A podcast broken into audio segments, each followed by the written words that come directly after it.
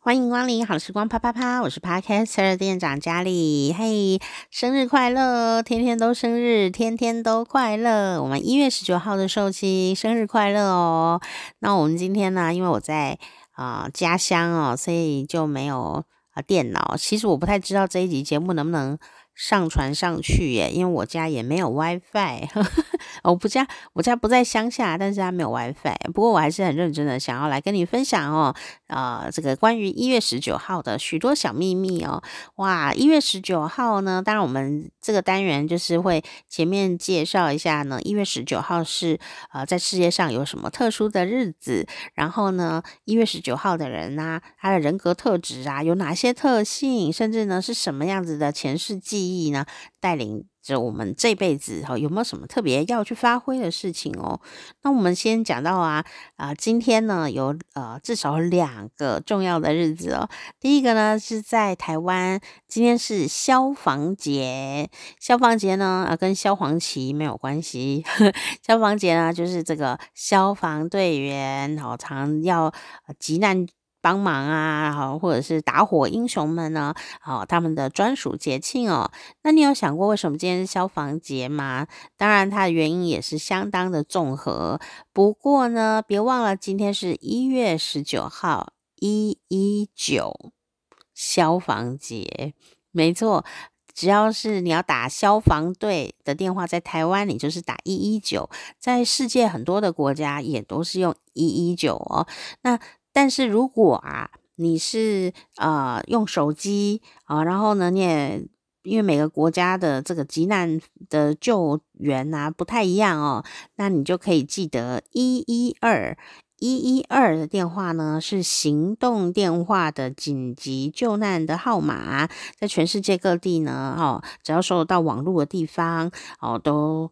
呃，有这个基地台、手机基地台发射的地方都是可以打。那就算哦，你的行动电话里面连 SIM 卡都没有，只要你的手机是有电的，而且呢，在这个电信的信号范围内，都可以打通这个。一一二急难救难专线，哈，紧急救难专线，好，这是全世界都可以通用的，哈啊，但是呢，在台湾呢，一一九哦，就是你可能要。啊，叫救护车啦，啊，叫呃这个消防车啊，啊，你可能呢第一个想到就是一一九哦这个号码，所以今天刚好就是一月十九号哦，也就是我们台湾的消防节。不过说到这个一一九啊，也很有趣哦，为什么是一一九？为什么不是别的号码？你有想过吗？有很多说法哦，很多说法，但其中有一个说法哦，特别有趣。他说啊，当人呢、要打一一九这个电话的时候，一定没有什么好事情，一定很着急啊！我失火了，我怎样了啊？就有蛇哦，什么东西的哦，有都是很紧张的，非常害怕的啊，这样的一种心情状态哦。所以呢，所以呢，这一一九啊。在拨打的时候，首先你要回到当年。当年呢，并不是用按键的电话，也不是什么智慧型手机。当年的电话是用拨的，有一个转盘，有没有？有打过吗？这种古董型电话，我小时候是打的，也是这种转转型的电话，不是按钮型的电话。所以呢，你就会发现，如果你要啊。转这个号码的话，你要打一一九，其实要花蛮多时间的哟。就是你拉这个一的这个呃这个电话的转盘的时候，要一拱，还有个声音嘛，拱拱拱这样子。所以呢，有人就又说啊，为什么是一一九？一跟九就是刚好是。最近与最远的转盘距离，所以在当你拨的那个时候，还花点小力气啊。在这个过程中，你会慢慢的稍微冷静下来。那等到接通的时候呢，就可以比较清楚、冷静的呢，缓和了情绪，然后，然后呢，再把你发生的事情、需要求救的事情，啊，来告诉这个消防队的队员们嘛。所以呢，我就发现了这个有趣的这个典故之一，啊，那也跟你一起来分享。虽然呢，我们现在的电话已经就不是用。呃，这种转盘式的电话了哈，那你也可以 Google 一下转盘式电话长什么样子哦，啊、但是呢，它也留有这样子的一个。呃，记忆在这个号码当中，所以虽然现在电话已经改了，号码倒是没有改。很多国家呢，都还是用一一九呢来做一些紧急救援的呃这个电话号码哦哦。所以呢，今天是消防节好，我在这边呢也要跟很多消防队的朋友，还有消防队员的家人朋友呢，致上最高的敬意。老实说啊，还真是没有一个。呃，家人朋友会特别愿意哦，让自己的孩子啊，或者是自己的这种呃老公啊，或者是自己的另外一半啊，来去从事这么高风险的伟大工作哦哦，这个英雄不好做啊，而且我看过那个电影里面啊，在演这个救火的英雄。那台湾呢，也有一个戏剧，非常的。呃，受人喜欢但催泪，叫做《火神的眼泪》，讲的就是消防队啊。哦，那我相信各国也有这个关于消防队的一些影集、电影啊，你都可以找来看。有时候你就会打开另外一一个意想不到的心扉。为什么呢？因为消防队员在工作的时候，我们是看不见的。当他跟死神搏斗的时候，在救人的时候。拿他自己的命去那边搏，这样子哦，当然，呃，也有很多配备啊，好，也不是真的就是真的呆呆的跑进去哦，可是那还是非常的危险的一件事情。还有谁呢？义消，台湾有这种呃义勇消防队，就是他并不是消防队员，但是他也。可以啊、来协助这个呃这个消防的事务哦。像我家这亲戚呀、就是义消哦，那也是有也是一群打火兄弟哦。所以呃，透过这个影集或影片啊、我觉得我们可以多多认识这一群啊、呃，世界上一定要有的呃的朋友，他日常生活是什么？那看了这些影片对我来说有什么帮助呢？呃，我就会。特别会在意说，我们所住的这个城市，或者是住的这个国家，我们的消防队员们，他们出生入死的时候，这个后援的部队、后援的配备啊，科技。好，跟他们的安全的这个保护措施是不是足够的？千万不要说国家很有钱，然后呢，消防队员的配备却很烂或过期或怎么样子或不够，那有时候就会因为这样呢，产生了一些遗憾，而且有的时候还蛮多的哦。所以我觉得我们大家一起来关心这件事情是特别的重要哈、那我觉得也是要像这一些呃。消防队员和消防队员的家属朋友们呢，致上很高的敬意哦，因为我想这是一个令人担忧、还有很多风险的的一个工作哈，呃，提心吊胆呢，也是呃每一天哈，真的是不容易呀，好，所以我每次说到这个，我就会。好，除了谢谢消防队员之外呢，我也要谢谢他们的家人朋友哦。那今天呢，在西班牙呢，也是一个非常重要的节日。什么节日呢？哎，你知道吗？西班牙有很多节日哦，都很爱丢东西。丢什么东西呢？丢番茄啊，丢呃各种的东西。我都觉得他们非常的热情，非常的疯狂哦。在台湾应该不太可能，为什么？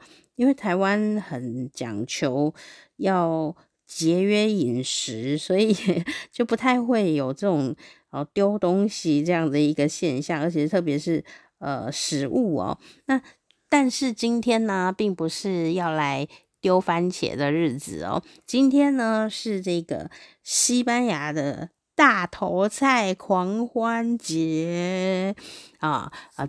这个华人有一句话说。冬吃萝卜，夏吃姜，不用医生开药方。哦，就冬天要吃萝卜啊，夏天要吃姜啊，这样你就会身体很健康哈。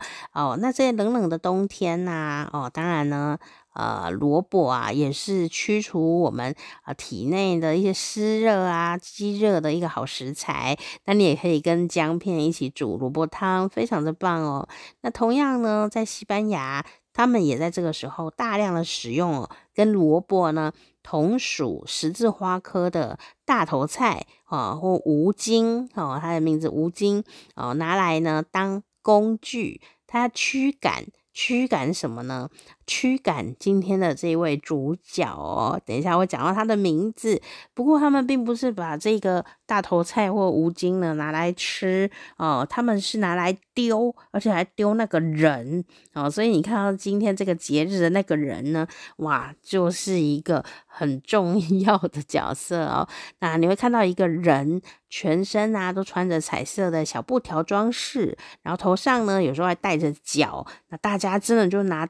大头菜给啃这样子哦，呃，你可以想象芜菁就是呃，就是长得很像萝卜的这样的青菜嘛哦，你想象大家都拿白萝卜去丢一个人，哇，那你就想说这个人会不会太痛啊？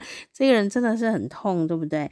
好，那这个大头菜啊，也就是芜菁呢，呃，它长得跟萝卜也是很像哦，啊、但其实还是有一点点不太一样哦，它们的呃细的分类是不同的，但是呢。呃，这个重点是打起来都很痛，那这个实在是对我们来说是一个很大的。我第一次听到这个节日的时候是非常的惊讶，我想说啊，什么？为什么要拿萝卜去丢人呢？因为你丢人，那那人不是很痛吗？但是呢，在这个地方啊，就是哦，要拿这个大头菜，好，就是芜菁啊啊来啊丢这个呃。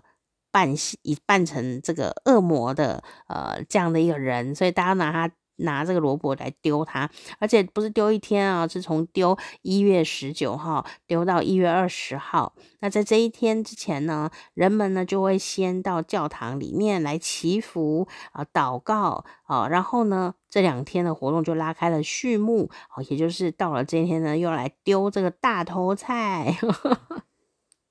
哇，实在是很精彩啦！这个西班牙呢，这两天十九号、二十号呢，有一个地方啊，叫做呃皮尔，应该叫皮奥尔纳尔这个市镇上面哦，你就会看到大家人人手上哦都拿着大头菜哦，呃，那大头菜看起来是小萝卜的样子啊，一个白萝卜，然后就会对着一个奇形怪状的呃人偶呢，哦，穷追猛打。然后这个人偶是真的人哦，然后会走动哦，那他就会绕街，然后大家都在打他这样，然后可以称他一个年度的萝卜狂欢节吧，哈。那这个庆典上啊，啊，当然在这个习俗里面呢，为什么人家会一直丢这样的一个呃彩色的布条很多，然后一个特别装饰成一个像恶魔一样的角色的人偶呢？啊、好像。他就是一个坏角色嘛，所以大家要去丢他。哎，但是事实上呢，在庆典的现在啊。诶，能够被选上扮演人偶啊，还是真的是一种荣耀的象征哦。那他呢，首先要全身啊换上贴满彩色布条的护具。好，就说哇，萝卜那么硬啊，大头菜也很硬，对，所以他护具很重要，不是随便裸体就跑去呃被人家打，那这应该会脑震荡哦。所以呢，他的头啊要戴着长着。角的黑色三角锥，哦，这个也是一个钢盔等级，不怕你丢啦。然后他一边敲鼓。然后一边走走，而且要越要走慢哦，不能走快，要走得很慢，越慢越好。然后走走走，穿梭在这个小镇啊巷弄当中。这时候呢，哦，他已经全身都是盔甲配备了，又很有造型啊。看到他的邻居绝对不会认错，看到他就一直对他丢这个大头菜哈，呃，丢萝卜这样子一直丢他。所以呢，这画面很惊讶哦。就看见这些白色的大头菜啊，芜菁的萝卜啊，这样的啊、好像白色的小炮弹一样，就咻咻咻咻咻，在这个大节的半空上飞来飞去，飞来飞去。场面呢，该说热烈，还是该说它是混乱呢？总之，大家都是嗨到一个爆，呵呵，嗨到一个爆炸的哦。那这个其实呢，本来都是看起来，咦。去教堂很温馨啊，但是呢，只要啊，呃，看到了这个打扮好的呃这家伙呢，大家就赶快要疯狂的用白色炸弹呢，呃，来丢他哦，所以呢，呃，大家当然是呃。不要误以为他没有装装备，他是有装装备哈。而且呢，他们在选这样子的人呐、啊，要来当人偶啊，哈，还是要特别推荐的哦，不是随便的人啊都可以当 被丢者这个角色哈。哇，这实在是非常的有趣哦。那目前呐、啊，要找到这个庆典的源头，其实呃。有很多的典故，但是都很模糊。但可以知道，就是说呢，呃，大家很想透过这样的一个呃丢萝卜、丢无精、丢大头菜，然后这样的一个活动，去展现驱赶邪恶、正义战胜邪恶啊、呃，这样子一个呃原始的概念呢，其实到现在还是呃保留下来了哦。所以呢，如果你看到西班牙呢，哇，这个。大家都在丢萝卜或丢大头菜的无精的这个节日呢，就是从呃今天开始的哦，所以呃有兴趣的朋友呢，你也可以啊来呃查询一下哈。一月十九号，西班牙，你就打丢萝卜哈，你就可以很容易的呢找到了今天的呃这样子的一个特殊的。呃，习俗哦，这也就是呢，我们呃在一月十九号呢，除了消防节之外呢，跟你一起来介绍的，就是西班牙的哈兰普拉斯节。哈兰普拉斯是谁？就是他。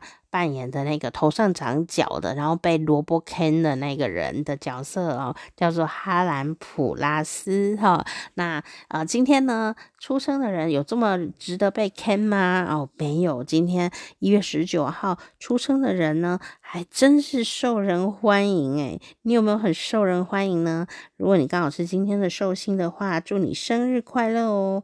那我们当然呢要来看看呢。啊，今天生日的你呀，哇，有什么特殊的个性？那还有哪一些名人呢？是在今天出生的哦？今天出生的名人啊，有很多。我我觉得是一个大部分的趋势，就是大量的歌手。而且每个国家 好像都有哦，而且都很会唱哦，很会唱。然后呢，还有像是许多的体育选手啊，也是呃这一天出生的哦。然后啊，还有谁呢？还有小说家，还有小说家。我们来看看有谁哦，包括像是大家啊、呃，华人可能很熟悉的啊、张韶涵呐，好、哦，他也是。今天出生的，然后还有像是松任谷由实，日本非常有名的女歌手，还有像是美国的作家，哦，他写的这个小说很惊悚啊，这个是爱伦坡，哦，很多人喜欢爱伦坡。然后呢，还有谁？还有这个清朝呢，有一个呃非常有名的。呃，诗人就是应该说词人哦，纳兰性德也是今天出生的。然后还有谁呢？还有王德禄。你可能想说王德禄是谁？他是一个清朝的官员哦。那跟我们有什么关系呢？台湾啊，在嘉义呀，有个地方叫做太保。好，太保。其实这个地方啊，不是说那里有很多太保小混混，不是这个。太保这个地名就是因为王德禄在那边，所以就得名了。因为他当时就是，我记得他是加封了太子太保这样的一个身份哦，所以嘉义太保的朋友还真的要认识一下王德禄哦，他就是今天的寿星哦。哇，今天寿星很多耶哈，那你有心有机会可以自己再查查看啊，包括像是谁呢？呃，非常有名的日本的漫画家柴门文也是今天出生的，还有呢，曾经很红的这个歌手哦，吕方，好，吕方，他唱歌以前很好听哦，吕方呢也是今天出生的，所以我就发现今天出生的歌手还真多。包括最近又红了一波啦，这个就是 First Love 哈啊，《First Love 最近呃上演了这个新的戏剧哦，那里面那个重要的主题曲《First Love》，就是宇多田光啊所演唱的歌曲。那宇多田光呢，也是今天出生的，所以呢，你有没有发现，光是这个歌手今天出生的人，就是哦，特别特别的多，特别多。那我们呢，呃，除了有啊。呃这么多的好歌手之外呢，好，包括像画家保罗·塞尚，哈，我们都在台湾可能会叫他塞尚，哦，他画了很多的静物画，也非常的厉害。然后呢，日本的小说家森鸥外，哈，也很有名的，这国际级的日本文豪，以及非常有名的小提琴家川井裕子，哦，他们呢。都是今天出生的哇，所以你就可以看到说，今天出生的人好像就有一些特特点在那个地方。那我们来帮你归类一下，一月十九号的寿星有哪些特点哦？一月十九号的寿星啊，这是一个受人欢迎的角色哦，非常的温暖敦厚。很会照顾别人，所以基本上别人对你的评价呢是挺高的，因为你真的也是一个非常能够呢，呃，视当下四周的状况来做非常好的协调的协调者。好，那这个协调者呢，有了坚定的信念。就会希望呢，事情按照脑子里面的计划来进行哦。那大家其实蛮喜欢你的哦，所以有时候啊，你会发现说，诶，我们这个领导起来也是很厉害哦。呃，那一月十九号呢，看看你的生日，我们讲到有一这个特质的人，好，不管是一在哪里，像我是五月一号嘛，哦，我有一个一，一月十九号呢就有两个一，那有一的特质呢，就是说，诶。他非常的有领导人的资质，而且你也很愿意走到前面去，或者说你很喜欢当第一名哦。那这个九啊，跟一，诶，就刚刚跟电话哦，拨电话一一九一样哦。一跟九啊，其实就是一个最数字的开始和数字的结束。哦，一个是一，一个是九，所以呢，你有很喜欢呃当这个第一棒的。海景第一排的那种冲第一的领导人特质，但你同时拥有当最后一棒的这种协调者啊的才华。最后一棒很重要诶，最后一棒有时候要冲刺，最后一棒要知道前面几棒到底干了些什么事情，我要怎么来补位？我觉得补位超难的啦，补位很重要。所以呢，呃，你同样有一又有九的这样的不同方向的特质，所以呀。事情到了你的手上呢，就很容易可以整合一切，哦，把这个力量呢，好，透过呃你的观察力，还有你的这个值得信赖的行动力，啊，然后大家也喜欢你的这种人缘力，你就可以容易呢把这个事情哦按照计划的来做好。那当然呢，你也是一个很容易希望完美主义的人呐。虽然你对别人很好，很会照顾，啊，别人对你评价也很高。但是别忘了，那是怎么来的？那是你对自己非常严厉哦。哦，那自尊心超强的你啊，其实都是趁大家不注意的时候开始加倍努力。看起来你好像都跟大家在玩，但事实上回家哦，这个读书读到半夜，呵 呵哦，这个夜夜磨刀这样子 状态哦，是非常的努力的这种算是鸭子划水型的人哦。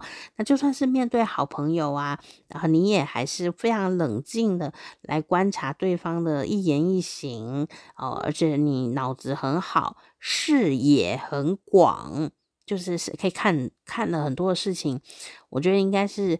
你的包容心很强，所以呢，你的观察力也是非常非常能够提升的哦。像有一些人啊，他为什么会没有观察力？其实是因为他呃心中没有什么包容心，他看到那个讨厌的、不如意的，他就直接跳过哦。你他不会仔细的观察，所以有时候呃能够仔细的、冷静的观察这个世界跟自己不一样的地方，就是呢可以。啊，增广见闻最好的一个方法哦，而且呢，你还很擅长运筹帷幄，哈，该怎么样的时候怎么样哦，你就会非常的呃去做到很完美的呃状况哦。不过啊，因为你就是想得很仔细的人哦，有时候呢，你就会变成什么？变成最好你们都听我的。那如果人家都没有听你的，或者说就一意孤行，你反而会得到许多的反弹。明明你很照顾别人的，然后别人也喜欢你，但有时候就是呃，忽然之间呢，就。大家要讨厌你了，为什么？你就一意孤行，都不听别人的意见的时候，那就是产生一些裂缝的时候了哦。特别呢是什么呢？特别啊，在恋爱上面，我们来看看你的恋爱跟性生活哈。在恋爱上面呢，其实你也是这样的，你有一个简单来说双重人格，在恋爱上面展现得很明显哦。因为呢，你胆大但心细，所以这个双重人格。啊、在工作上面你还可以隐藏的好好的，但在恋爱上面你是不会去隐藏哦。有时候呢，你明明就是很爱指挥人家，然后呢，呃，又很强势，但是有时候你又因为别人讲一些什么呢，你就忽然觉得很受伤，又变得很被动。那这样另外一半真的不知道他在跟谁交往哦。虽然两个都是你哦，哦，他说有有时候你要注意一下，说你会不会。啊，这个情绪啊的那种起落，一下很主动，一下很被动，一下子好像呃，这个很很凶哦。那但事实上呢，等下又在路边哭这样子哦，人家不知道怎么跟你相处，有时候会产生一些问题，好好跟他沟通啦。但是好处是呢，你只要认定对方哦，你就很忠心，好忠心耿耿。守护家庭，守护爱情，是一个好先生、好太太。但是好就是好在说，你真的什么都会安排，安排好一切。所以呵 呵有时候大家也会觉得说，没有按照这个安排，好像不行的样子。大家也会有时候会觉得很不舒服哦，好像失去了自由哦。但但那那你如果不累的话。那么努力的照顾人，当然也是不错，但有时候也要让人家提供一下自己的意见嘛。哦，有时候意见没有好或不好，而是我有没有参加到意见这件事就很重要。那在性生活上面呢，你的双重人格的特质就会更明显哦。到底你是主动型还是被动型，还是轮流轮流呢？其实你要跟对方哦讲清楚，不然有时候对方真的不知道你要干嘛，常常都会觉得吓到，是不是双胞胎啊？这样。我是不是弄错人？也是一种情趣啦。在看你的对象是不是真的呃能够理解你这样子，一下子 S，一下子又变 M 的状态，也蛮花俏的。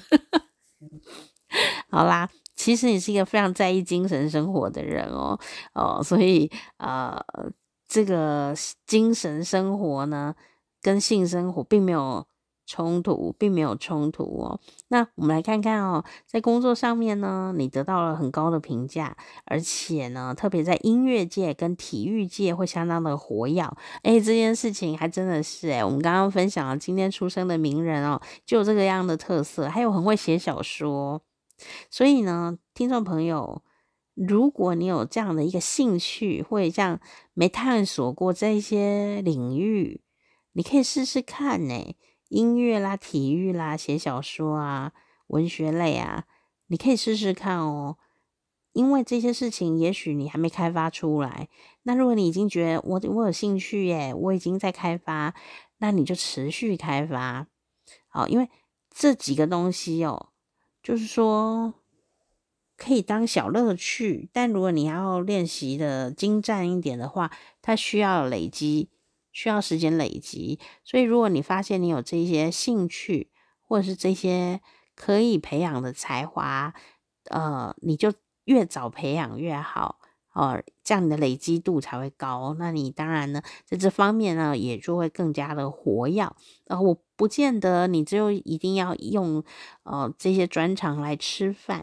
但人生有几个厉害的才华，也是自信心重要的来源。那特别是未来在职场上，如果有一些不舒服啦、不顺利啦，或什么退休啊、啊、这些的，或失恋啦，你有一个。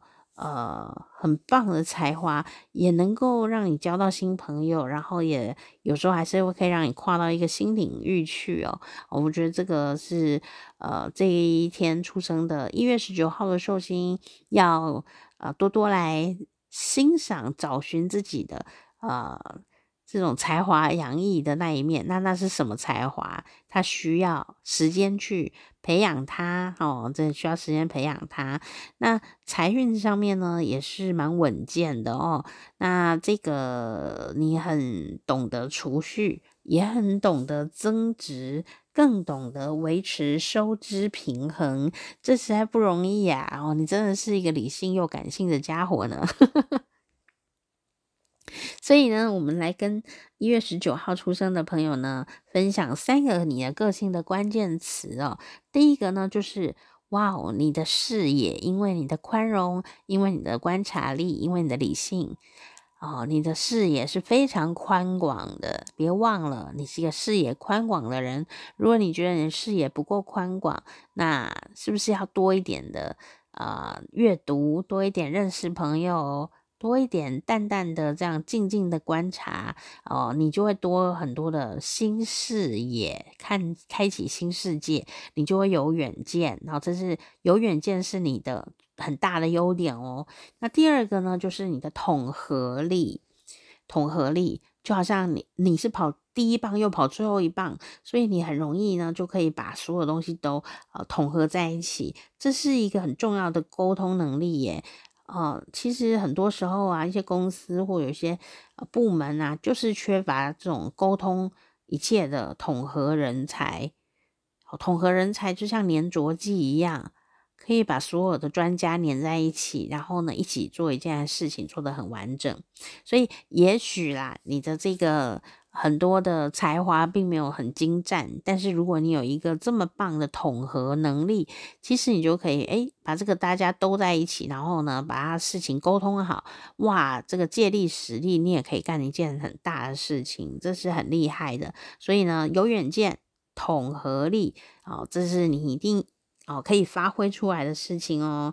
第三个呢，诶这就是呃一个善于沟通人最容易忘记的事了，就是什么呢？顺从你的心，你心里面有时候有一些直觉，但是你就是忽略它了，或者说因为你都要去顾别人呐、这种整个整体的统合力嘛，整体的平衡嘛，所以有时候呢，你就会被这一些呃。很多的世俗的事情啊，啊、给挡住，但你心里一直有一个小声音，带我走，带我走，带我走。就所以呢，你不要忽略你心里的小声音哦，这个很重要哦。哦，那我们来看看呢、啊，啊，你的上辈子啊是残留了什么样的记忆啊，让你变成一个一月十九号出生的人，有什么样的特质呢？哦，你的前世啊是这个美国的。啊，西进运动时期的一个呃印第安的酋长，哇，所以你看领导人哦，那从小呢，你都很爱学一些新的东西，学不知道的东西，那你很聪明哦，那被大家觉得说你这是一位智者，什么问题都问你就对了，所以久而久之呢，你就变成了这个呃部族的领袖，但是在这个时候呢，诶，白人来了。这个殖民者出现了，所以呢，殖民者呢，这无理取闹的要你交出啊，你从祖先以来代代相传的土地，你当然就会说不啊。那你也试着跟这些白人说话来做沟通，但是他们呢，也就是不愿意沟通，要占领你们。最后呢，你当然就拿起武器，带着所有的部族的人啊，面对这个。武力真的太悬殊了，但你还是跟他们奋勇干上哦。结果呢，这个虽然是很英勇，但整个村子整个就被屠杀灭亡了，好可怜哦。那你觉得战斗啊是很正确的，要勇往直前啊？哦，可是因为这样子，反而牺牲了许多的伙伴，所以虽然。抵抗是对的，可是你又觉得现在好后悔哦。大家因为这样死了，而且也没有得到什么好处，哦，那村子也没保住，所以呢，在当时就产生了巨大的遗憾。你就在想啊，是不是除了战斗以外，还有些其他的方法，哦，可以去守护一些什么？但是我自己。到底真正该守护的是是什么呢？这个才是问题。有时候我们在想一些处理方法的时候，方法有一百万种，可以慢慢想。但是啊，最重要的事情是，那你到底是要处理什么？很多人都会急着想方法，但是却忘了为什么要做这件事。好比说刚刚讲的，你可能哎想说，呃，我们不要被侵犯，啊、我们要保持我们村子。保留下来，所以才跟人家对干。但是事实上呢，这个悬殊的武力对干起来，当然是呃，一定是很容易输哦。那就算赢了，可能也撑不了多久哦。那结果呢？诶，你原来的初衷，因为你开战了，反而就不见，就是希望村子永续经营，结果没有想到就没有。所以有时候我们呢，也是要想想看哦，就是说我。解决方法是什么？但是更重要的事情是我为什么要解决这个问题？好，这个很重要，才不会迷失方向。那我们回到了这个这个呃，现在这一辈子啊，那上辈子的遗憾在我们这辈子也会投射出什么呢？好，当然你还是很有这样子的一个领导能力、协调的能力。但是呢，你也别忘了，印第安人的直觉力也很强哦。所以呢，刚刚讲到啦，你心里总是会有一些小声音哦。所以其实啊，你这辈子除了说很努力的往梦想迈进、开发自己的才华之外呢，其实你也可以来磨练一下你的直觉度哦。什么意思？就说这个世界不是你眼前看到的世界而已，它还有另外一个世界。比方说，像精。精神的世界，包括像是玄学的世界、灵魂的世界。你这天出生的朋友对这个事情是特别敏感的、敏锐的。如果你可以理解，就说除了这个物质世界的三度空间之外，其实还有另外一个精神世界的所在。好，就是灵魂的所在。好，那。你将会产生不同的力量。你可以理解，你有这个现实的这个领导能力，但是呢，你也可以在精神世界呢，啊、里面呢找到一些呃学习，那你就可以连接精神世界跟现实世界，好，取得中间的平衡哦。所以你的连接不是只是连接部门。连接两个社团，你甚至可以连接两个不一样的磁场，两个不一样的世界哦。所以这个是你巨大的呃能量，但你要能够去练习这件事情，就是说呃，除了物质以外，探索一些身心灵啊这些世界，对你来说也许也是相当的有帮助的哦。那有些时候呢，探索的事情是这样子，就是世俗有一些奇怪的束缚，或者说很传统。我说你也不要这样啊，这样就好了，不要那样啊。其实一月十九号出生的你啊，相信你的直觉，锻炼你的直觉是呃精准的，这件事很重要，因为你就可以跳脱出传统世俗的束缚。那要怎么样锻炼自己的直觉呢？直觉啊，有人说它是一种天分，其实啊，它是一种专业和经验值的累积。那你要怎样有直觉？我跟你讲，那个专家跟大师，他们都很有直觉，他看一眼就知道那个东西不对，哪里不对这样哦。那为什么这样？哦，不是因为他有什么魔法，而是说呢，他们都会抱着一种哦，什么事都要自己亲自做过一次。那当你能够身体力行的体验过啊，你不一定要一直一直做，但你还要体验过，你有这样的一个经验态度，诶，你自己的感性好就可以从呢精神的世界当中去学到很多东西，然后呢，你会应用在现实的日常生活当中。那这样子呢，你的这个统合一切、顺从直觉的今生的小功课呢，就会特别的容易达成。所以有时候不要限于空谈，有的事你做就对了，做久了你就会有一个直觉告诉你趋吉避凶的方法，哪怕旁边人都说要走右边呐、你的直觉就说不是，我要走走左边。有时候你就会做出一个跟人家完全不一样的决定，但那个决定可能就是对的，因为你呃直觉力是很强的哦。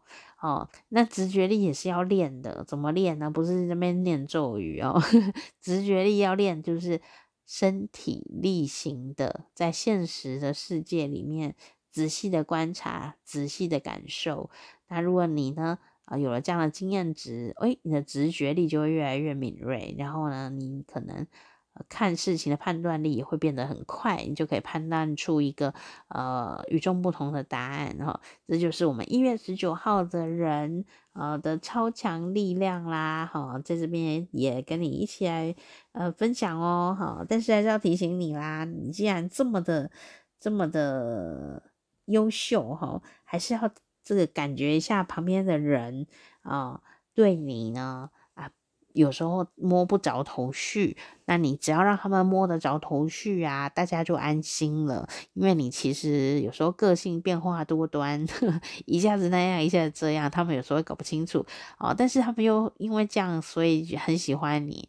但又因为你这样，所以有点担心自己好像不太认识你哈。有时候就多讲几句，把它沟通清楚呢，其实就会得到一些很幸福美满的结局了。好，所以呢，在这边也祝福我们一月十九号出生的朋友生日快乐哦。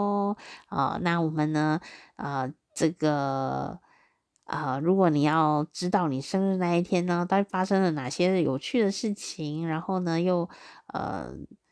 这个自己的生日啊，有哪些特质的话呢？欢迎你可以继续订阅我们的频道哈，我是店长佳丽。那因为今天在家里面用手机录音哦，所以啊、内容比较重要，先跟你分享。那以后有机会我再帮你做成这个有音乐的完整版哦，欢迎你可以持续回来收听了。谢谢大家，祝大家新年快乐喽，生日快乐！